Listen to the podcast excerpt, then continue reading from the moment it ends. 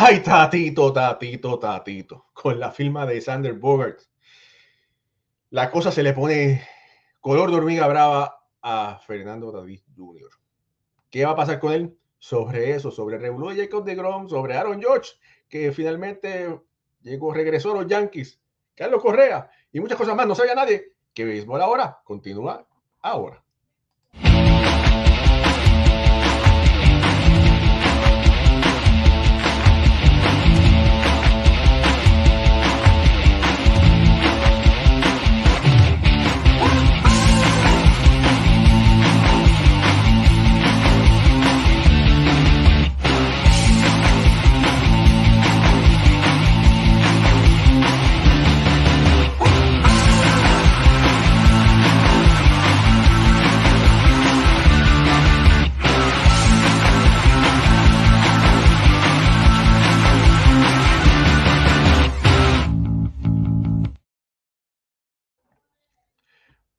Buenas noches familia del béisbol, bienvenidos a otro programa de béisbol entre amigos. Mi nombre es Raúl y Ramos, me acompañan como de costumbre Jorge Colón Delgado, Alfred Ortiz, eh, Ricardo está en transmisión, Moisés no puede llegar por ahí, Pucho posiblemente aparezca en cualquier momento, pero estamos como en los viejos tiempos eh, ahora mismo. Pero bueno, dentro de poco tiempo también se unirá con nosotros otra compañera, una compañera que se llama Sandy Molinares, que estuvo en los Winter Meetings y nos va a hablar un poquito sobre lo que ya vio por allá. Pero bueno, eh, Alfredo, yo creo que tú estás eh, en pena de luto. Yo pensaba que te iba a poner una gorra negra porque el equipo de Boston o el señor Bloom, ¿verdad? Está haciendo unas contrataciones, unos eh, movimientos un poco raros, diferentes, complicados, ¿verdad? lamentablemente dejaron ir a Sander Bogart. Eso es una lágrima, Alfredo, que estoy viendo ahí.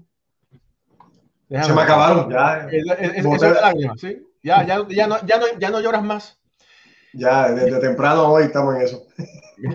Mira, Sander Bogart va sorpresivamente para el equipo de San Diego. Un contrato de 11 temporadas, 280 millones de dólares. Y eso abre una caja de Pandora digo una caja de Pandora porque son muchas cosas lo que eso ocurre, ¿verdad? Primero que nada, a la tercera es la vencida. Finalmente a San Diego se le dio, ¿verdad? Trató con Trey Turner y Trey Turner le dijo que no a los 342 para coger 300 e irse para Filadelfia, ¿verdad?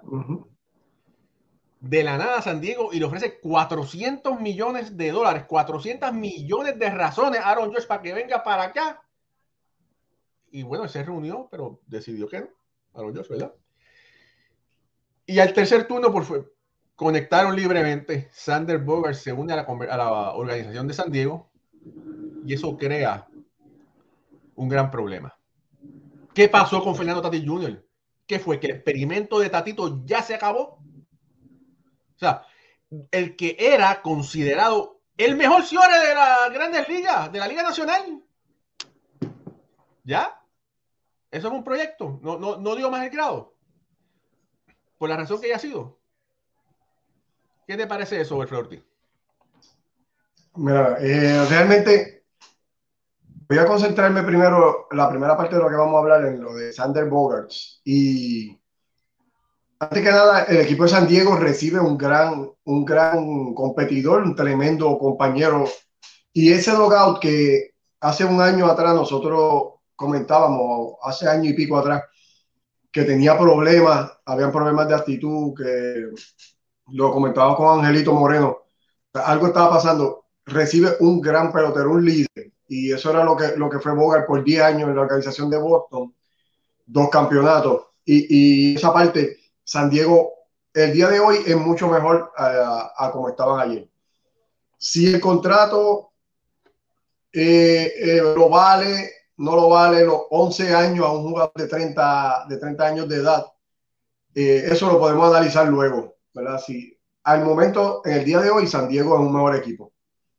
El equipo de Boston no debió haber permitido que esto llegara a donde llegó. Sander Bogarts era para que Boston hace dos sprint training atrás, cuando él anunció que había la posibilidad de que se saliera del contrato, el equipo de Boston hubiera firmado a este jugador que aunque no tenía la C en su pecho de capitán, sabía todo el mundo que este es el líder del equipo eh, de Boston. Y es una gran pérdida para, para los Medias Rojas. Según yo, le comentaba a Raúl, eh, el equipo de Boston realmente, primero le faltó respeto en este sprint training con una oferta de 5 años, 90 millones, que realmente eh, fue una basura de, oferta para, para, este tipo de pelotero. Y luego, eh, siguiendo un podcast de, de, de, los Medias Rojas que se llama Log On with the Red Sox, eh, donde ellos anunciaron que la, la, mejor oferta que Boston le hizo a Bogarts, y esto, ¿verdad? Dejándome llevar solamente de lo que ellos dijeron ahí en ese, en ese podcast, fueron 5 años, 162 millones hasta ahí fue lo máximo que llegó Boston. Obviamente, no es ni la mitad en años y en dinero, pues muy poco por debajo, muy por debajo de, lo que el equipo de San Diego le ofreció a Bogart. Así que eh, el equipo de Boston no hizo el mayor esfuerzo y eso es lo que tiene a esta fanaticada bien frustrada porque eh, no se hizo el máximo para, para retener a, este jugador y los deja pensando nosotros ¿Qué, ¿Qué, está pasando con este equipo? Porque ya es una tendencia desde que llegó el señor Bloom a, perder jugadores estrellas que son homegrown, ¿verdad? Jugadores que vienen desde las ligas menores. Con este equipo ya Boston en el 2019 perdió a Mookie Betts luego de un campeonato. Sabemos que cambian a Cristian Vázquez, que es otro jugador que vino desde las ligas menores con, con este equipo. Ahora pierde a Sander Bogarts, líder de, del equipo de Boston.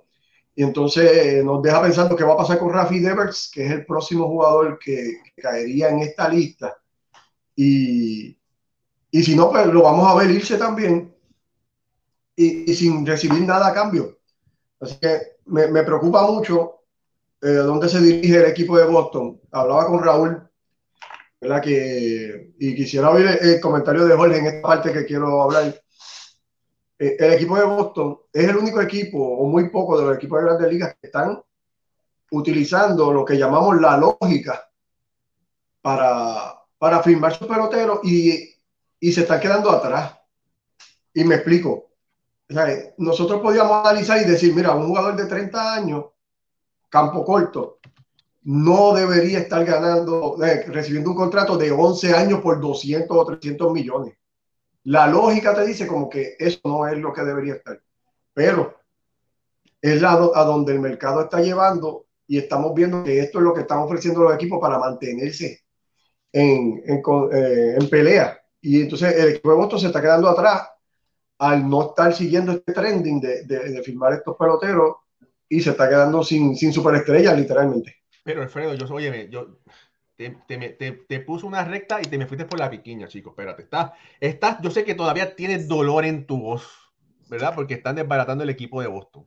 Y eso es un tema que está súper interesante lo que mencionaste, ¿verdad? Que, que a pesar de todo el mundo, el equipo de Boston no se fue con la corriente de sobrepagar, ¿verdad? Pero eso es otro tema. Pero tú que has seguido la carrera de Bogart, ¿cómo Bogart va a ayudar a este equipo de San Diego? Bueno, hay que ver cuáles son los planes del equipo de San Diego con Bogart. Si es directamente colocarlo en el campo corto, como es lo que esperamos. Pero obviamente va a tener eh, el ganador de Silver Slugger, un, un, un jugador que ha ido mejorando. Perdóname, perdóname que te interrumpe. Tiene que ser porque trataron de trade. A, si buscas a Trey Turner, es para jugar Ciores. Y te yo que no. Si buscas a Sander Bogart, es para jugar Ciores, no es para poner en otra posición. Bueno, cuando yo te digo porque cuando Boston estaba tratando de reclutar a Trevor Story, y lo hablamos aquí en este programa, Sander Bogart fue uno de los que dijo, si, si consigue un campo corto, yo me puedo mover hacia la segunda base. Sí. Y aquí lo dijimos. Así que nosotros estamos asumiendo que Bogart va a jugar Ciore y que y Fernando Tatís va, va, a convertirse en un outfield. Eh, pero, pero no tengo esto de, de, de, seguro porque todavía no sé cuál es el plan del equipo de, de San Diego con, con, con, estos jugadores, cómo van a mover ese infield ellos también tienen a, a, Kim, que jugó campo corto el año pasado, lo jugó bien. Y tendríamos que ver si Kim entonces pasa a la segunda base, Bogart en el campo corto, y entonces Fernando Tatís, que en algún momento era el mejor jugador eh, considerado, ¿verdad? Como el mejor jugador, porque como campo corto ponía unos números que, que no tenía igual ahora terminaría jugando en, el left field y hay que ver entonces si ese es el plan del equipo de San Diego con, con Bogart, King, Tatis, que es este, los que se están viendo involucrados en, este, en este cambio ¿verdad? luego de la contratación.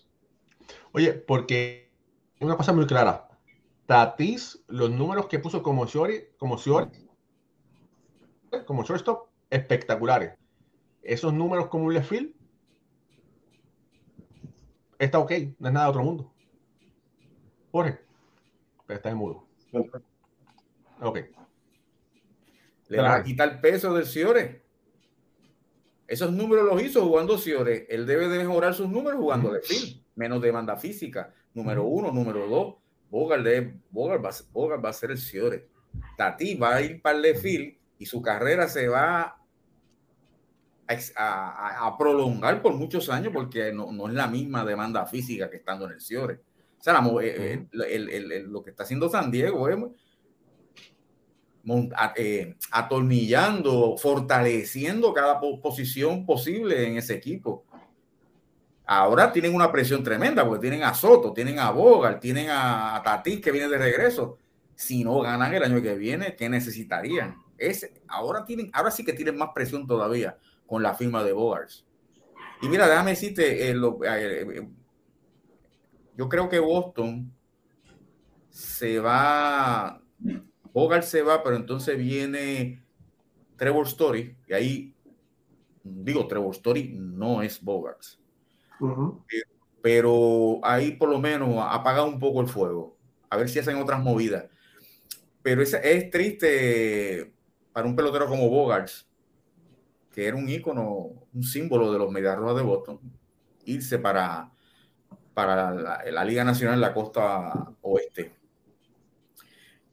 Mira, por aquí hay varios fanáticos este, de nuestra familia, ¿verdad? Nuestra familia beisbolera de, de béisbol ahora. Como vamos a decir, como José Meléndez, que dice, Bogart es buenísimo, pero no vale eso. Bien por Boston. Y por aquí vi otro mensaje también eh, Giovanni Espina que dice, yo quiero ver si van a decir lo mismo de Bloom cuando Burger tenga 36 años, muy bien por Bloom al no firmarlo. Y es lo que estamos hablando, que Boston hasta este momento no ha sido como hicieron los Yankees, que firmará Josh un contrato extendido, el mismo contrato de, de DeGrom, el de Turner, el de el de Boyer, que estuviesen jugando hasta los 40 años, 41 años básicamente Mira, perdóname. Y eso es pelotero lucir eso cuando tenga esa edad. ¿Qué es eso de Bloom? ¿Quién es Bloom? El gerente general del equipo de Boston. Ah, ah, ok, ok, ok, ok, ok. Sí, perdón. Mira, yo quiero contestar un momentito el comentario, Raúl, si se puede. Sí, claro. Sí, mira, es que estamos pensando ahora, y fue lo que dije ahorita, estamos pensando ahora en los 280 millones por 11 años, obviamente, ¿sabes? Eh, San Diego aquí está sobrepagando para obtener. San Diego fue a los Winter Meeting. En su mente tenían que salir con alguno de los más cotizados que estaban en el mercado. Ellos dijeron, tenemos que salir con alguno de ellos. Le tiraron, como tú dijiste, Turner, tiraron y salieron con Bogart. Obviamente sobrepagaron. Pero si tú lo miras de la parte de Boston, esto nunca debió haber llegado a 280 millones, ni 11 años, ni nada de eso. Boston lo que tenía era que, que hablar con Bogart queremos que te quedes aquí.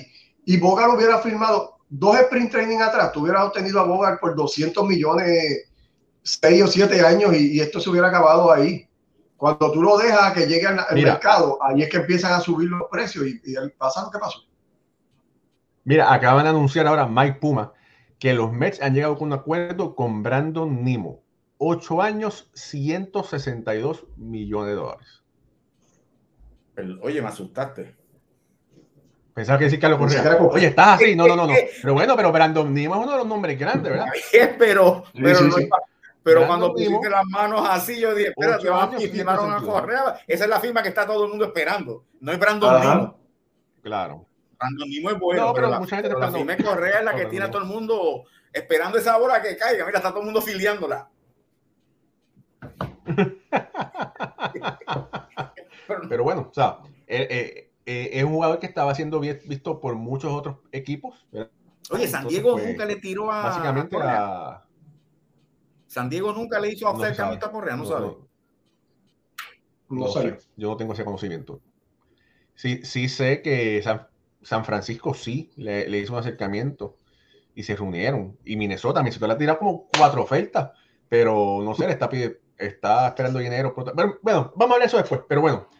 Eh, Pucho, esta firma de Bogart, ¿dónde cae ahora, en tu opinión, Fernando, Fernando Tati Jr.? No, bueno, Fernando, ¿verdad? Saludos a todos, un poquito tarde, pero seguro, como siempre. Este, yo creo que este es el, este el peso de todos los errores que ha cometido, ¿verdad? Fernando en, su juventud. Ya San Diego se ve que no, no confía en, darle esa responsabilidad de, un, un, campo corto, lo que representa un campo corto para la organización de un contrato largo. Eh, Buena observación. Él tiene, que, él tiene que, estos son, estos son consecuencias de sus mismos actos. Sí. Eh, esto no es nadie. Pucho, espérate, Pucho, ten cuidado que después nos van a decir que somos no, que ya lo están pidiendo y nosotros hablamos de las cosas como son. Hay una cosa, Pucho, eso que tú estás diciendo está bien sólido y me haces caer en cuenta y te voy a dejar continuar. O sea, tú tienes un Ciore que le estás pagando una millonada y el Ciore es una de las piezas más importantes de un equipo.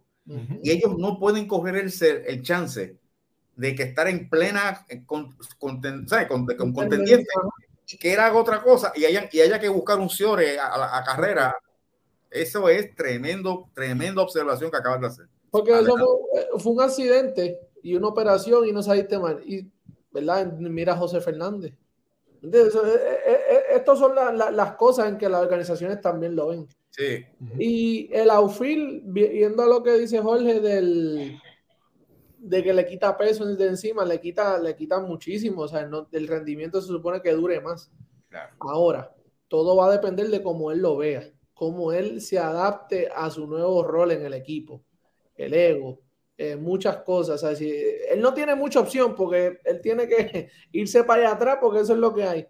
Pero hay que ver cómo él lo, cómo él lo, ¿verdad? Cómo él se adapte a ese nuevo rol y si es un, team player, ¿verdad? y un líder, que, es lo que va a demostrar ajustándose a su, a su nueva posición, que lo tienen proyectado para el left field. Buen brazo, atlético.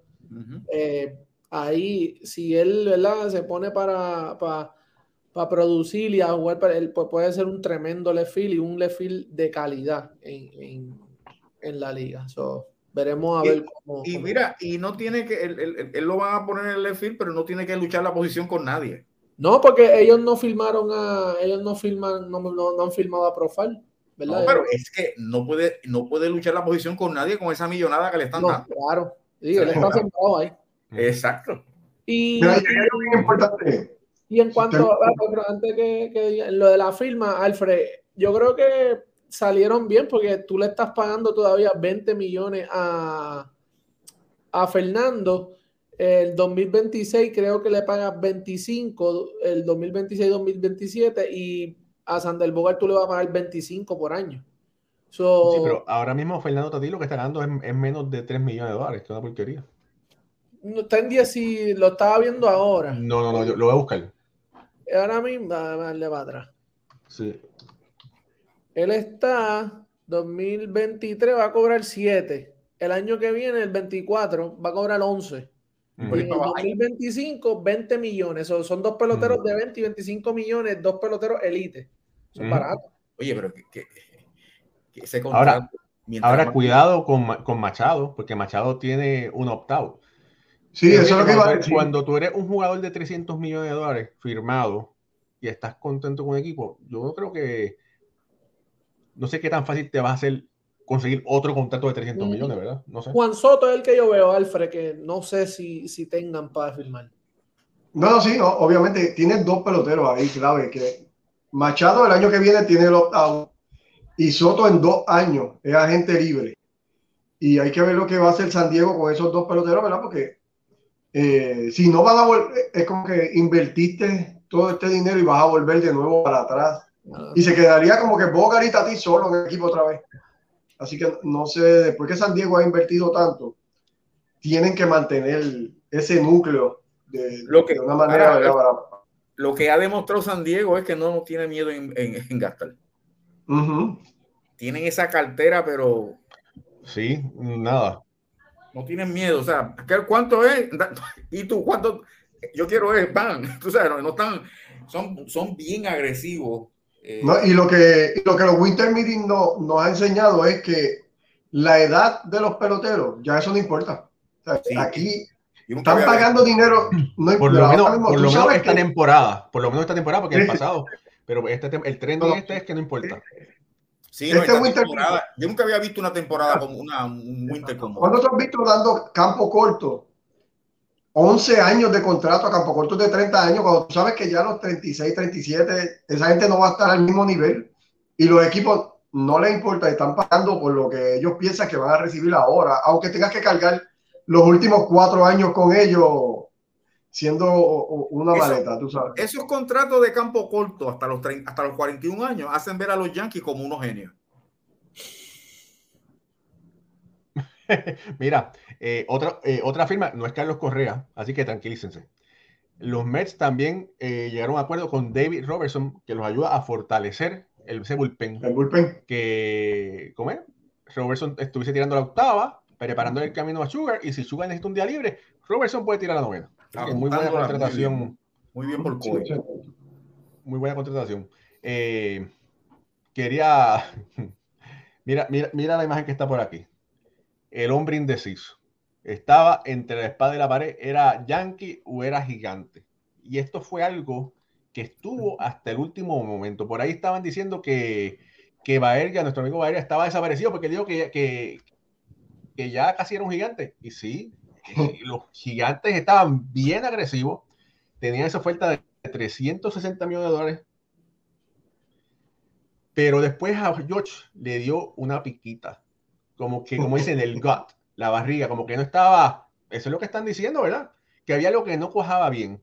Y por eso es que George llama al dueño de los Yankees. Aaron Boone se comunicó con George y le dijo, bueno. Espérate, no, espérate, eh, para eso de nuevo, que dijiste algo ahí. ¿Quién llama a quién? Bueno, eh, Aaron Boone se comunica con Aaron George y le recomienda que llame a George Steinbrenner. Que Aaron George llame al dueño. Okay. Y entonces, ahí es que el dueño le dice, ¿tú quieres ser de de verdad un yankee? Y él dijo que sí y ahí entonces que accede y machean la oferta de los 360. Pero hubo, pero creo que le pidió un año más. Ahí, en esa jugada, Josh. Bueno, porque los Yankees estaban ofreciendo. Supuestamente, supuestamente, la oferta de los Yankees era 320 por 8. Y él pidió uno más. Y la de San, y la de San Francisco era 360 por 9. Entonces vino Josh y le pide un año más a, a, a y es muy posible. Que le machara. Y es muy posible. O sea, mira, eh, este, es que eh, Josh, Aaron Josh está en una posición de no perder. Tiene tremendo contrato, el que él quería. Lo van a nombrar muy posiblemente capitán de los Yankees. O sea, ese hombre entra al, al, al cielo yankee va a entrar con Bailey, aunque no vaya a llegar a los números que tienen esos individuos, pero va a salir como un ícono y va, le van a retirar el número y va a ser, eh, o sea, el alcalde de Nueva York. Aunque yo, yo pensaba y pienso todavía que si él no hubiese firmado con los Yankees, su legado no se dañaba con eh, el delegado con los Yankees, porque mira lo que pasó con Roger Mari. Roger Mari se fue para San Luis y nadie se recuerda de Roger Mari con, con San Luis todo el mundo se recuerda como que los 61 que dio con los Yankees. Eso le hubiese pasado a Josh, pero ahora lo van a hacer capitán, tiene un contrato, va a estar cómodo, va a estar contento y, ¿sabes? El futuro es bien, bien bueno para, para, para, para un Josh. tengo que decir una cosa. Aquí en béisbol ahora estamos preparados. Mira, adiós Nueva York. Y eso fue básicamente lo que, y eso fue básicamente lo que este reportero hizo que puso todo el mundo a correr, alguien se comunicó con él que le dijo que George iba a firmar con ah. gigante y él puso Arson George, ¿verdad? Este, llegando a un acuerdo con los gigantes. Y óyeme, todo se paralizó, la gente poniendo eh, fue Heyman, comentarios. Heyman. Heyman, sí. Y, después los gigantes dijeron, no, no, no, todavía no, no ha habido nada. Y entonces eh, Josh llega a San Diego, se reúne con, con, los padres, supuestamente fue al estadio, y le ofrecieron 400 millones y él pues, dijo, pues, si no voy para con los gigantes por el 360, parece que no, no le cuadraba, vamos, vamos a lo que vamos, ¿verdad? Posiblemente, fíjate, yo pienso, y escríbelo, y quisiera que ustedes lo escribieran a ver si están de acuerdo conmigo, ese contrato, esa decisión de Trey Turner de coger menos dinero, ¿verdad? De que dejar 41 millones de dólares en la mesa, o 42, coger los 300 para jugar en Filadelfia en vez de los 342 para ir a, a San Diego, quizás eso, eso lo influyó. Mira, hay un comentario ahí que dice que yo estoy erróneo, que ya los Yankees le daban nueve años. Corríjanme. ¿Los Yankees le daban nueve años ya? No. Ese reporte yo no lo había visto. Y no le daban nueve años. Eso fue a último momento, no, le habían del supuestamente hay un comentario ahí dice, era ocho hay años. un comentario de Lugar Flores que dice que yo estoy erróneo, los Yankees ya le daban nueve años. Mira, lo que, lo que sí hay que decir es que Josh fue súper, súper, súper, súper inteligente como manejó esta situación. sí. Nos acordamos que hace meses, Josh, eh, los Yankees, la, oferta era 213 millones, ¿se acuerdan? Lo que los Yankees le ofrecieron a Josh fueron 213 millones, al cual él dijo que no, fue arbitraje y toda esa situación. Y ahora está cogiendo 360. O sea, que el esperar un poco y, a mí me hace pensar si realmente en algún momento seriamente él pensó irse a San Francisco o solamente usó a los gigantes como una ficha de, de comparación para decirle a los Yankees, mira, hay otro equipo también que me está pidiendo, así que... Y, y, en todo momento él sabía que se iba a quedar en Nueva York, pero cogió a los Yankees y, y los engañó con esta situación con San Francisco y fue subiendo su valor en el bolsillo ¿verdad? de los Yankees hasta, hasta lo que logró, que fue 360 millones. Así que sale con un gran contrato a favor. Él, él demostró dos cosas, que es inteligente y que tiene mucha confianza en sí mismo. Porque cuando él se arriesga, que lo ofrecieron con la primera oferta de los Yankees, y él se arriesga, dice que no va a firmar, él pudo haber seleccionado y se levantó los planes, pero él hizo, eh, no tan solo no firmó, sino puso la campaña de su vida, 62 honrones. Entonces, aquí estoy. Entonces, cuando ya llega a los 62, vienes el MVP, el atleta del año, te echas para atrás. Ahora tú me vas a dar lo que yo quiero. O sea, es una, fue una movida espectacular la que hizo Aaron George. Ajedrez, miren, Miren, por ahí saludos a eh, Luar Flores, que está conectado, Jaime Denizar, eh, Justice Román, Ceni Rodríguez, eh, todo toda esa gente que, bonita que está conectada. Pero Está entrando con nosotros Sandy Molinares. Sandy Molinares es una compañera periodista que estaba cubriendo los Winter Meetings eh, para con las bases llenas y un podcast en inglés que es Out in the Outfield, que vamos a hablar un poquito sobre eso. Pero Sandy se va a conectar cinco minutos con nosotros hablando sobre esa experiencia de cubrir los Winter Meetings, porque estuvo ahí, estuvo en medio de todo. Vamos a traerla para acá. Sandy, saludos, bienvenida. ¿Cómo tú estás? Bien, ¿y ustedes cómo están? Saludos. Muchas gracias, Raúl, ah, por la oportunidad de poder estar allá en los, la reunión de los de inviernos allá en San Diego. Gracias por la oportunidad a usted y a, y a Alfred. Claro, oye, Sandy, bueno, estuviste ahí, en el medio de todo. Sí. Cuando se dio, cuando John Heyman sacó el tweet de que Aaron Arson George, ¿verdad? Porque era Arson George, eh, iba a firmar con los gigantes. El, yo me imagino que a nuestro amigo Julian se le cayó el cielo, ¿verdad? Y en cuestión de 15 minutos cambió la cosa eh, a que no, todavía no. ¿Cómo fue el ambiente allá? Cuéntanos. Pues mira, el ambiente allá era como una funeraria, te lo digo todo el mundo, sabes que en la funeraria se habla bien despacio, bien low, todo el mundo así, reunidos. No sabíamos de nada, qué iba a pasar con Judge. Todo el mundo, nuestras amistades, nuestra familia, sabiendo que estamos allá, mandándonos mensajes por texto, ¿qué está pasando? ¿Dónde va Judge? Y en realidad no sabíamos nada. Pues um, yo estaba todavía bien confident que él se iba a quedar con los Yankees. No lo creía claro, pero, pero ese Yankees Twitter, te lo digo que una locura. Bueno, y al otro día, en la mañana, que eran básicamente las 8 de la mañana aquí, 5 de la mañana de San Diego. Sí. Ustedes estaban durmiendo. Sí. Cuando se enteraron, llegan al, al hotel donde es la convención. ¿Qué pasó? Todo el mundo reunidos y ya, pues esa era la, la historia de, de, la reunión. Claro, Aaron Judge fue, fue la historia y um, ciertamente cuando Heyman mandó el, el, el tweet ese um, de, de, que los gigantes iba, que George iba a los gigantes, um, mucha, mucha, gente se lo creyó. Um, de todas uh -huh. partes. Oye, ustedes estuvieron ahí en la conferencia de prensa de Scott Boras. Scott Boras es el agente de Raimundo y todo el mundo, incluyendo Carlos Correa. Claro. Y yo estuve escuchando esa, esa eh, conferencia de prensa y no se le entendía nada a Scott Boras, porque hablaba, todo era lo que hablaba era aire, no decía nada concreto. ¿Cómo fue esa experiencia? ¿Qué decían los otros periodistas que estaban allí? Sí, claro, todos los, eso está reunido ahí con todos esos periodistas queriendo saber qué va a pasar con los jugadores. Y Scott Boras, él, como habla, él le da, le, le da lo mejor a sus jugadores, ciertamente, porque él habla como que todos los equipos le van a tirar, le van a tirar dinero, ¿me entiendes? So, entonces, sí, um, los reporteros re, todos reudándolo y queriendo historia de sus jugadores, de, de sus equipos.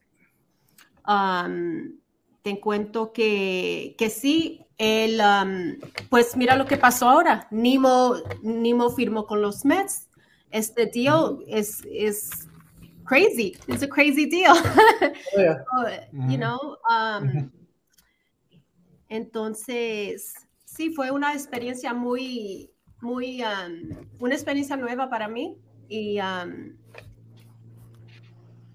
me encantó, me encantó bueno, estar, estar ahí en, en, en, el, en, la acción.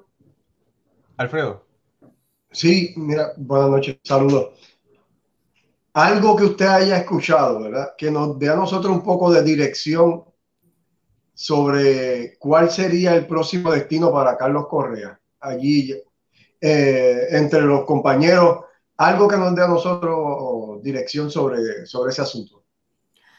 Um, Correa, hablamos con algunos reporti, reportor, reporteros y también están diciendo que hasta los gigantes le pueden dar. Los gigantes uh -huh. tienen dinero, los padres, hasta los padres tienen para darle a Correa. Los Cubs son un equipo, ¿verdad? Que ha estado... Y los Cubs también. Eh, eh, se me sale el inglés. Eh, ellos han estado bien, bien interesados en campos cortos, como, ¿verdad? Lo, lo, poco que pudiste escuchar por los pasillos por ahí, ¿cómo están los que buscan campo corto? ¿Qué es lo más que están ellos interesados? Porque hemos visto, firmaron ¿sabes? lanzador, ¿verdad? A, a Talion, pero en el campo corto, en el mercado del campo corto, ellos están fuertes en la, en la carrera. Específic, específicamente con los Cubs, ¿me estás preguntando? Sí. Oh, pues sí, en Correa sí. Ellos fueron unos de los equipos que mencionaron okay. para Correa. Um, uh -huh. ¿Y qué más te digo? Pues de la experiencia fue un... Cuando hablamos con, con la reporta, reportera um, Meredith de Yes Network, Um, sobre, sobre Judge, ella, ella nos contó que también con Jack Curry, nos contó que fue diferente este año, um, más que cuando firmó Cole en 2019, la diferencia fue que como trataron los agentes de Judge, como trató ese, esa negociación, que era un misterio porque nadie supo.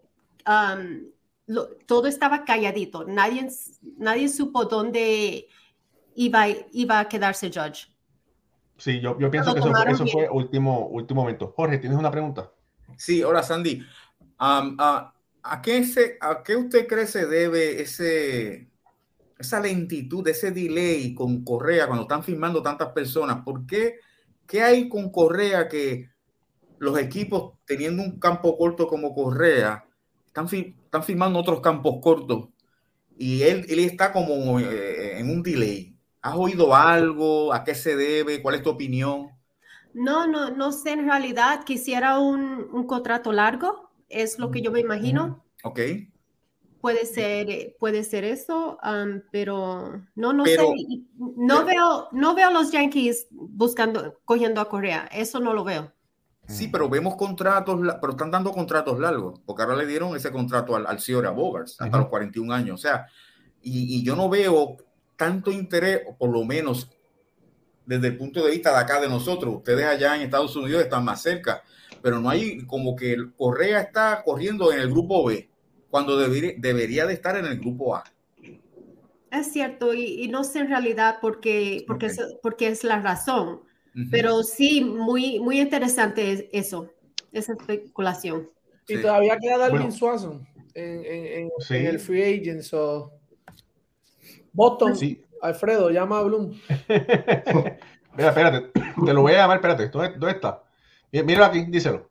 Mira, Mira está, bueno, Alfredo, habla con él. Sandy, gracias, gracias, gracias por haber estado entrado con nosotros cinco minutos. Eh, tú, al, junto a Julian, hacen un podcast en inglés que se llama Out in the Field.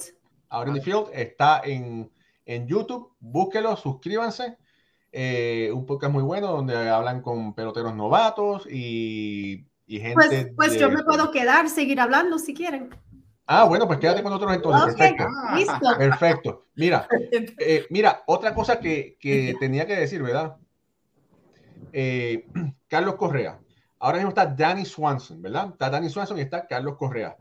Eh, ¿Y cuántos spots están disponibles para jugar el shortstop, verdad? Está, está los Bravos, están los Cubs, está todavía un equipo de Baltimore que uno no sabe qué pueda pasar, ¿verdad? Que aunque, aunque yo no creo que vayan a hacer lo mismo, está, está un equipo de San Francisco. Eh, y, y, todos estos equipos producen muchísimo dinero. No sería descabellado que cualquier equipo contrate a un jugador a un contrato multianual para atraer ese pelotero. Lo mismo, mira, el equipo de Minnesota. Minnesota le ha hecho cuatro, al que yo sepa, al menos cuatro ofertas a Carlos Correa.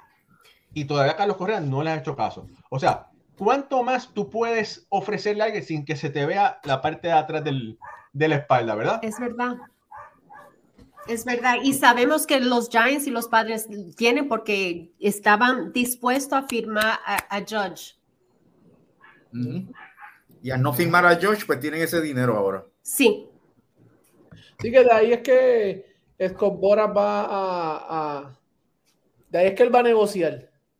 De ahí es que él, él, él, va a sentarse a, a, ver cuánto le, le saca a Carlos. Pero hemos visto la firma de Turner y la firma ahora mismo del mismo Bogart no son convenientes para Carlos Correa a ese precio y a esa cantidad de años. Lo que él está buscando. Y estamos hablando que uno de los mejores señores cuando los rankearon, que salió una lista de eh, eh, en Twitter, vi la lista de eh, Correa estaba el quinto mejor cierre de la agencia libre. Hoy el número uno le se va a estar ganando 27 millones al año. Él no puede pedir 30 al año. Eso no va a ser, va a ser, va a estar complicado esa negociación. Fíjate, una forma, y, y quisiera escucharlo a usted, una forma es que si tú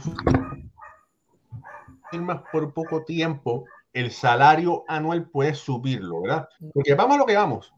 Si, si, si un Jacob DeGrom, que tenemos que hablar con de sobre Jacob DeGrom, ¿verdad? Porque me tiene picado. Si Jacob DeGrom firma por 5 años y 180, ¿qué? 187 millones de dólares. Uh -huh. Contra. Yo creo que tú puedes firmar a un Carlos Correa por 5 años 200 millones de dólares. Que sea a 40 por año, pero por lo menos un contrato más corto. Sí, hay que ver si eso es lo que él quiere. Ah, bueno, eso es a ver si, a ver si eso es lo que él quiere, pero bueno, sería, sería hasta viable, me parece a mí. ¿Qué tú piensas, Andy? Un, un, contrato así. Una pregunta, una pregunta a ustedes. Pues, ¿qué clase de, de contrato será para Rodón? ¿Qué es lo que piensa que usted, cuánto dinero, cuántos años? Uh, sabemos que, that, que él es, él está that, un ERA 2.8, ajá. Sandy, dame un segundo, espérate un momento, antes de, antes de saltar a, Rodón. Carlos, ¿qué te, eh, Carlos, Jorge, ¿qué te parece un contrato así a, corto plazo, pero muy, eh, grande en, millones? Bueno, sí, sí, yo creo que eso es lo que él va a tener que hacer. Pero fíjate, el año, mira, es que oyéndolos ustedes, el año pasado, Cory Sigue le daña el cuadro. Este año, Bogarts y Trey Turner le dañan el cuadro a Correa.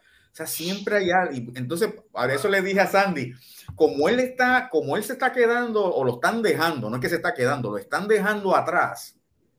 Pues entonces quizás estos movimientos que están haciendo los, equipos, que han hecho los equipos, lo obliguen a él a coger otro contrato corto para esperar a ver si consigue el que él quiere el año que viene o de aquí a dos años. Hay una cosa que sí es preocupante y es lo que ustedes dijeron de Minnesota estos equipos tienen que organizarse, ¿sabes? No, no, pueden seguir esperando y esperando y, te están ofreciendo, porque ellos tienen que prepararse para, para, el torneo. Si no es Carlos Correa, yo tengo que tener a alguien en el Ciore. O sea que todo esto es una, un efecto domino y él va a tener que tomar, un, tomar una decisión rápidamente si no consigue lo que quiere y me parece no quiero, porque a mí no me gusta, no creo que vaya a conseguir lo que él está buscando. Si no lo ha conseguido hasta el momento, si tú ves un Jack de Grun, Jacob de Grun, que le dan todos esos millones de pesos con esos tres últimos años que ha tenido, y Correa no es que el año pasado fue el Shiore número uno, el año pasado. Esto está rankeado, me dijiste que cinco este año. ¿Sabes? Un, un, un elite y que te, tenga tanto problema para conseguir ese contrato cuando a otros con menos calidad se le ha hecho más fácil. ¿Será la reputación de San Francisco. La, oye, oye. La, la reputation de él en, en, Texas? ¿Usted piensa? Eso es lo que dicen. Tiene que, es que tiene que haber algo, porque miran, él fildea, él batea, en una de las posiciones más, más importantes en un, en un, equipo. ¿Qué puede haber que no sea? Porque tú no puedes decir, no, lo que pasa es que el hombre no fildea. No, que el hombre no coge para los lados este, la bola pegada no la batea, él, le da todo. O sea, tiene que haber algo por encima de, del béisbol. Pues mira, él me parece a Correa que él tiene, ¿cómo es que? Él es como un Manny Machado. Y, y viste que hasta los Yankees no quisieron firmar a Manny Machado. Parece que ellos no les gustan el jugador que son emocionados así. El, el personal y el carácter que el, yo sé que tiene... Con, el media, porque vemos, vemos que, ¿sabes? Houston sí ha llegado campeón, ha sido un, equipo competitivo todo últimos, todos estos últimos años, pero seamos claros, no es un equipo que el media covers like los Yankees, los Dodgers. Y tú no tienes un, tú, esas organizaciones no quieren un tipo tan controversial como lo es Carlos Correa porque sabemos cómo el, el, el, el, New York Times, eh, el, o sea, todo, todo, todo, todo, esta media grande ataca la, la franquicia. Mira los meses, con una temporada de 100 juegos, mira, tuvieron una racha de 8 juegos, yo creo que fue algo así, perdieron el, empataron la primera posición en la división, estaban en las primeras planas de todo Nueva York. No es lo mismo. Y entonces tú teniendo un, jugador como Carlos Correa tan outspoken que tú sabes que va a salir a decir algo y a traer todo ese, toda esa dinámica al clojado, afectar la temporada, a esos equipos no, no les gusta eso. I like it. Mira. ah, pero mira, pero mira, hasta ahora, mira, ahora mismo, los gigantes son una opción, ¿verdad? Porque se sabe que los gigantes tuvieron eh, negociando con él. Los cachorros son una opción, pero él no, eh, no le gustaba, creo que era la oferta de 2.80 el año pasado que los cachorros lo hicieron. Eh, y Minnesota. Hay, hay tres posibles destinos que serían interesantes para Carlos Correa, posiblemente. Ah, lamentablemente los Dodgers dijeron que no, no, no, no, no lo queremos porque nos puede causar problemas con la fanaticada, ¿verdad? Sí. Y se dice que al, él ser, eh, su esposa ser actriz, él, le interesaba Nueva York o California, Los Ángeles, ¿verdad? Así que bueno, posiblemente, posiblemente, me parece que esa opción de San Francisco es la que posiblemente mejor le convendría, ya que no hay un nombre grande como el de George. Pero, oye, Minnesota ha tratado de conseguirlo increíblemente. Ahora, ahora sí, Carlos Rondón. Carlos Rondón, lanzador zurdo. Espérate, una preguntita nada más, Sandy. Sandy, why do you like him? ¿Quién? Correa. Correa. Oh, he plays hard. Ok. ¿Qué más? What is?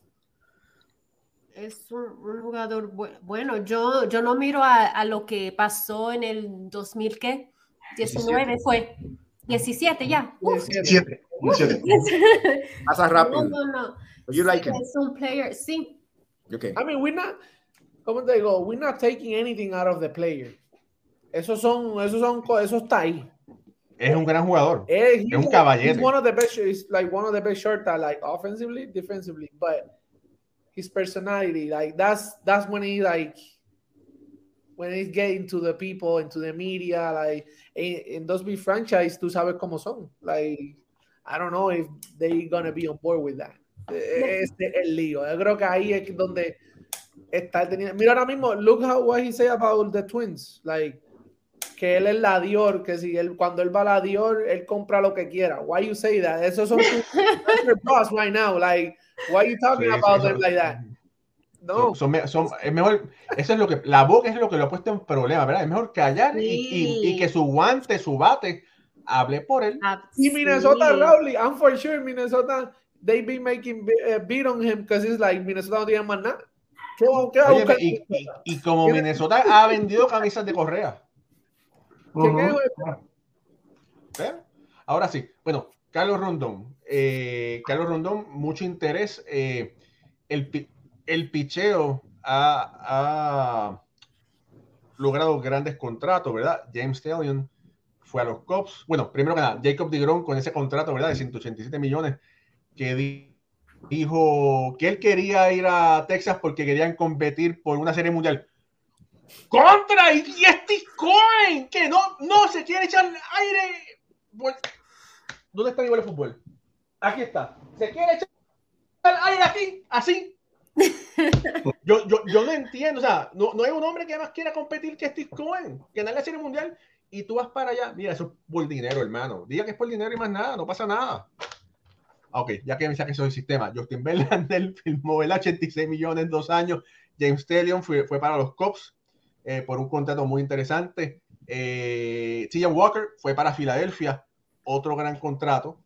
Y ahora todo el que todo el mundo quiere es eh, Rodón. ¿Cuánto, ¿Cuánto y por, y por cuánto? ¿Y por cuántos años? Sí. Yo la tengo, yo la tengo. Mira, primero, pero quería decir algo antes. Eh, para reforzar un poquito lo de Pucho, hace sentido lo que estás comentando porque sabemos lo que le pasó a Javier Baez en Nueva York y esa misma actitud quizá lo que tú estás diciendo en este mercado pues no le gusta mucho y sabemos lo que pasó con Baez y lo que pasó con los Mets así que esa línea está bien pero a, mí me gusta Correa personalmente. Él es un ganador y eso, este juego se juega para ganar. Olvídate lo que pase, lo que diga. Tú me traes victorias, yo te quiero en mi equipo. A mí me gusta Correa. Y básicamente el, equipo, el equipo que contrate a Carlos Correa va a tener un ganador, un jugador que lo deja todo en el terreno todos los días. Y mientras él esté saludable, tienes el mejor campo corto que hay en Grandes Ligas ahora mismo. 100%. Eh, sobre el Rodón, el mercado, con estas contrataciones que tú estás diciendo, Raúl, ¿sabes cómo yo veo a Rodón en un contrato de 5 o 6 años, que no lo veía antes, pero ahora como he visto lo que está pasando, 30 millones por año. 5 o 6 años y 30 millones por año es lo que veo para Rodón. Pero entonces, y estoy de acuerdo contigo, pero si tú buscas el récord de Rodón, es un récord que tú dices, este hombre se los merece. O sea, él está al contrario a DeGrom. DeGrom ganó cuatro años atrás muchos juegos y siguió bajando y bajando. Este es al revés, este lleva las últimas dos temporadas espectaculares que es muy posible que le den esos millones muy merecidos a, a Rodón. Estoy de acuerdo contigo. Boris lo estaba talking him up. En el Winter Meetings, Boris estaba talking him up y cuando le hicimos la pregunta de Rodón, uh, Julian le hizo la pregunta, él, él dijo, respondió que que how no es shallow. Significa que, que los Yankees van a, van a spend. Ellos Van a gastar. van a- gastar. So. Entonces, ahí mismo él subió el market de Rodón. Pero, pero fíjate, yo te voy a decir una cosa. A mí el problema que yo tengo con Rodón, que Rodón anteriormente era un lanzador número 4, quizás un 3. Y entonces, yo no he hecho este ejercicio. Yo no sé contra quién él, haga, él ha podido ganar estos juegos, si son contra otros lanzadores 3 o 4. Si él sigue siendo un lanzador número 3 o un 4, eso es bastante dinero para un lanzador de esa calidad. Es como la cantidad de dinero que le dieron a Eduardo Rodríguez, que le dieron, le dieron dinero de un número 2 cuando era un 4, luciendo como un 3.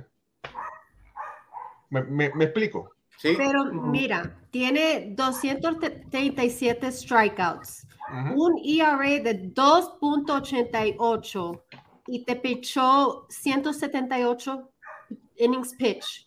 Ajá. Ese es legit. Ya. Aquí, aquí está, sí, aquí, aquí están los números, aquí, aquí los tengo aquí. Es mucho más legítimo que lo que le están dando a los pitchers por, en estos últimos días. Bueno, vamos. Pero sí Vamos tiene a un punto, tiene un punto, Raúl. Oye, ¿cuánto está el fit del? El fee, espera, déjame traerlo para otra vez. Por tanto. Fue líder el año pasado. Sí, fue en fit. líder, 2.25.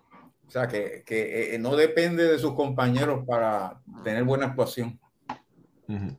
Ok, nice. Interesante eso. Por aquí también eh, quería. Déjame ver si puedo conseguirlo aquí. Pa, pa, pam. Vamos a ver si lo tengo aquí. Eh, Alfred. Ahí está tu nuevo jugador favorito.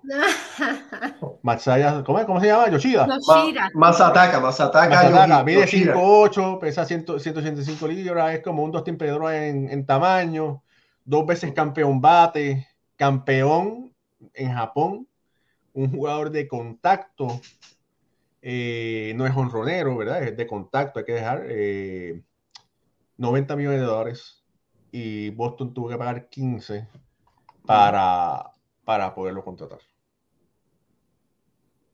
Eh, mucha gente está molesta con esa contratación. Dame, eh, ¿Tú perdóname, dame, dame, perdóname, dame el nombre de él de nuevo. Masataka Yoshida. So, entonces, ¿dónde él va a jugar? ¿Left o qué? Porque Nimo es- se quedó, ¿cierto? Bueno, Nimo está con los Mets. No, Ajá. Entonces, Oh, verdad, verdad. Boston, eh, Boston, lo, Boston lo tuvo. sí. Ah, Él es un co- co- corner outfielder. Lo más seguro va a estar en el, en el left field de- del equipo de Boston. Yes. Entiendo yo porque Verdugo, si mirar los números de Verdugo como right field son mejores que como left field. Así que si miramos solamente los números, pues entiendo yo que Boston lo va a utilizar en el left field, lo va a poner en las primeras posiciones de la alineación porque el hombre es una máquina de llegar a base y eso sí es claro, ¿verdad? Eh, terminó con un OVP de, de 4.47, ha liderado la liga ya en los últimos dos años. Pero hay que ver, y este es el problema con estos jugadores que llegan de, de Japón, hay que ver qué por ciento de este pelotero va a obtener Boston una vez se, se, se- transforme es- esos números a grandes ligas. No lo sabemos y ese es el problema cuando se dan estos contratos. Yo no sé si Boston va a tener eh, un 90% de lo que él produce en, produce en Japón, un 80%. Quizá hemos visto jugadores que no llegan a, ni a un 50% de lo que hacen allá. No lo pueden transferir a las grandes ligas y esa es la incógnita cuando tú contratas a, este tipo de pelotero. Obviamente viene con, con un scouting report bueno, parece que es un jugador que viene a aportar, pero deja la incógnita y es que el equipo de Boston pues, no le favorece, porque aunque ellos venían eh, creando un momentum con las últimas firmas que Raúl y yo estaba hablando, mira, están fortaleciendo el bullpen, cogió a Kelly Jensen, había cogido a Chris Martin, también Joely Rodríguez, pues luego que contratan a Masataka, eh, yo entendía que el puntillazo clave era lo de Bogart y entonces el equipo de Boston da un paso hacia atrás a dejar a Bogart ir. Así que no sé, ¿verdad? Básicamente estos peloteros hay que esperar que, que, la temporada comience y verlos a ellos cómo se están desarrollando en Grandes Ligas, porque eh, es una incógnita. Eh, ellos, el, lo que oigo en los podcasts de Boston es que lo comparan un poco con, con, lo que hizo Ichiro, este mismo tipo de jugador de contacto que llega a base. Nadie va a ser como Ichiro, obviamente, pero eh, si vamos a dejarnos llevar de algo, sería algo así parecido, no es un bateador de poder que, que Raúl lo estaba explicando. Así que vamos a esperar primero a ver qué puede producir este, este joven antes de nosotros pues, hacer una evaluación más fuerte. A través de la historia, estos jugadores orientales, si podríamos mencionar cinco, que tú dices, wow, fueron cinco tremendos. Me viene a la mente eh, Ichiro, Masui, Darvish. Ok, después de eso, ¿qué más? Que ustedes sepan. Tanaka. Tanaka hizo buen trabajo. ¿Por cuántos años? Mm. Golondrina de verano, o sea, pasó, hizo sí. su cosa y se fue. Igual que Matsusaka, igual. Es que a, lo que voy, a lo que voy es que, que vienen con una fama estos peloteros del Oriente, pero si tú firmas 20 orientales y te salen dos buenos, tres buenos, periódicamente, porque Ichiro sí, pero Ichiro es solo y Darvish es buenísimo, pero y entonces tienen como una aureola, tienen como una fama. Ah, Otani. Este, Otani, gracias. Gracias, Héctor. Este, Otani. Oh, sí. Otani es más grande. Pero estamos hablando de cinco, ¿de cuántos? ¿De cuántos orientales que han llegado a la Grande Liga? ¿Ves? Que tienen como una fama de que van a ser buenos. Hay cinco buenos, pero este muchacho viene con esa fama de que con eso, con, con eso de Ichiro, con, con, gracias a lo de Otani, etcétera. Pero es como tú dices, hay que ver qué es lo que va a hacer cuando llega acá a las grandes ligas. Hombre, el, la primera base de Kansas City, de Tampa Bay es. Sí, pero yo, pero él es coreano. Es Jin, oriental. Jin Ho, sí, pero. Sí, pero oriental. Sí. Ahí tienes otro más, otro más, tienes seis. Lo que pasa también ¿Ah? es que llegan, muchos de, de, esos que mencionamos antes llegan en edad. O sea, ya llegaban a los 30, ya, ya peloteros ya que habían, Hideo tenían Nomo. béisbol, tenían Hideo Nomo. millaje ya encima. No, Hideo pero. Nomo. Pero fue así. Pero, entre- ahora. pero en- perdóname, Pucho, eh, pero no, entre Nomo no, no, y esta generación han un montón de años. O sea, que no son consistentes, lo que yo quiero ah, decir. claro. Han producido buenos, algunos buenos peloteros, pero no es una cosa, vamos a suponer, como los cubanos, vamos, los venezolanos, los puertorriqueños. ¿Ves? Que están constantemente. ¿Por qué? Porque estamos jugando el béisbol de los americanos, pero estos jugadores se desarrollan en el oriente, donde los parques son más pequeños. O sea, no es lo mismo jugar en el oriente que La, jugar la en- pelota es un poquito más pequeña, ¿verdad? Es un poquitito. es Eso un lo poquito. desconozco, pero que no es lo mismo. ¿Pichar más rápido o qué? Ujú. O, Sí. o sí. También, también eh, hace mucho cambio, hace mucho, ¿verdad? No. Pero bueno. eh, o- oiga, o- otra cosa que hay que mencionar, ¿verdad? Eh, Wilson Contreras firmó con los Cardenales, va a reemplazar a, Yadier, a, a Yadier Molina. Yadier Molina se retiró y entonces él va a ser el hombre Sí. grande en, en la receptoría. Por ahí estoy viendo que dicen que, eh, no me acuerdo quién, me, me excuso, pusieron que, que Jeter, Jeter Down va a reemplazar el nuevo shortstop. En Puerto Rico no lo usó tan bien No. con el equipo de Mayagüez. Yo pensaba que iba a matar la liga y en Puerto Rico no lo hizo. So, Ujú. vamos a- o- ojalá que estaba a comer, eh, poniéndose en condición y que pueda lucir bien eh, allá. Mira, por aquí, Sí. Johan Fulgencio Castillo dice, es como muchos compatriotas míos que hablan de Soto con 500 millones, que yo a veces me pregunto si es que es patriotismo. Puede más la razón, soy dominicano y para mí solo vale 380 por 12 años, hermano, pero 380 no son ¿cómo es? no, no son, no son dos docenas de, de, de mangos o de guineo. pero sí, pero en el mercado, mira, Soto pudiera ser el primer hombre de los 400 millones de dólares. Lo iba a hacer George si hubiese aceptado ese contrato, que para mí, lo hemos dicho aquí, no es un hombre de 400 millones de dólares, porque hay que ver cuando George tenga 36, 37 años, qué va a estar haciendo, si va a poder estar corriendo. Yo no creo que George con 40 años, 39, va a estar corriendo en Yankee Stadium. No, me puedo equivocar, pero no lo creo. Claro, y, y como tampoco creemos que Bogart va a estar a los 41 años este, una figura principal en el equipo. Sí. Eso, eso, eh, que esos contratos están probados que mira, Correa está en una buena, una, en una, en una, una, una, buena parte de su vida, 28 años. Ahí tú puedes jugar con la edad de él. Pero una vez que tú pasas la frontera de los 30 años y empiezas a dar contratos de 10 años, 40, ¿cuántos jugadores de 40 te producen? Y más en esa posición tan difícil como es el shortstop. Muy poco. Muy poco. Mira, por aquí Santos 6, eh, de Santos 6 Podcast dice, ¿qué piensan que Riley Green no va a jugar con Puerto Rico en el WS? Bueno, quien lo estaba reclutando era eh, nuestro amigo, eh, ¿quién? Eduardo. Eduardo Pérez, sí. Y bueno, Eduardo ya no es el GM, entonces pues, parece que, que no había un, un puente fuerte para hacer reclutamiento. Dice por ahí, y Correa para los Phillies. Papá, ya los Phillies firmaron a Turner. Exacto. No, Damián, Tatis no va para los Yankees.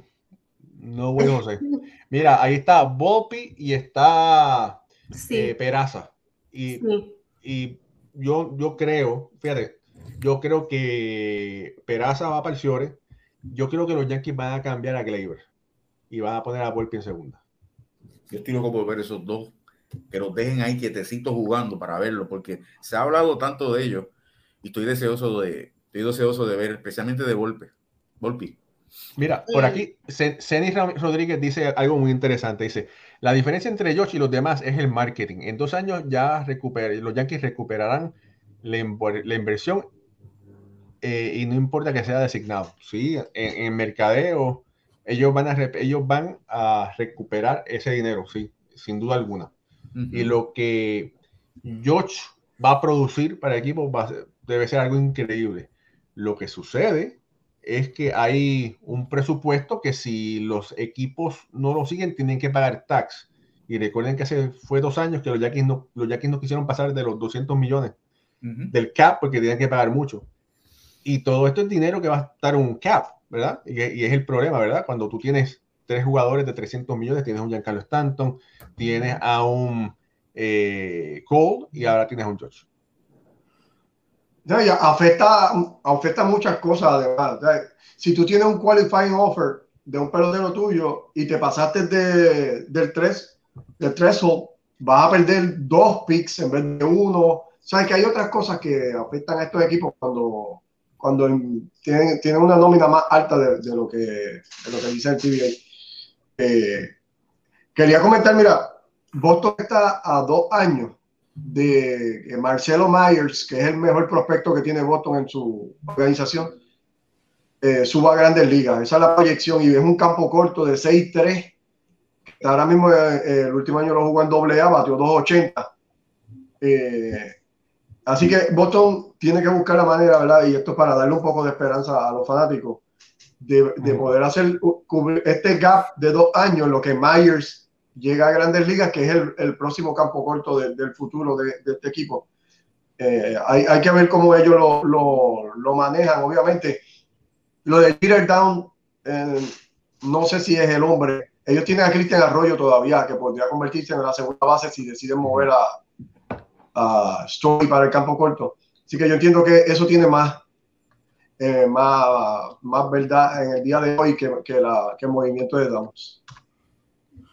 Bueno, eh, Pucho, eh, tú tengo entendido que vas a hablar con alguien, un pelotero de grandes ligas, para el lunes. ¿Pudiste contactarlo? No digas, no, sin decir nombre, ¿verdad? Porque no creo. No, todavía no. No, no, no he ido al parque, no he ido al parque. Ahora en el fin de semana me doy la, la vueltita y hago testeale, los, arreglos pertinentes. Está bien, para ver si podemos tenerlo aquí el lunes. Bueno, Sandy, gracias, gracias, gracias por haber estado con nosotros. Claro, muchas gracias. Fue un placer. El placer fuera de nosotros, gracias. Tenga un buen día. Muy simpática, gracias. Jorge, es todo tuyo. Bueno, nos vamos. De parte, de parte de Sandy Molinares, Pucho Barrios, Alfredo Ortiz, nuestro editor Raúl y Ramos y este servidor Jorge Colón del Grado. Gracias por estar con nosotros, gracias por el apoyo. Será hasta el próximo jueves cuando tendremos otra edición más de Béisbol entre amigos. Hasta entonces, que Dios los bendiga.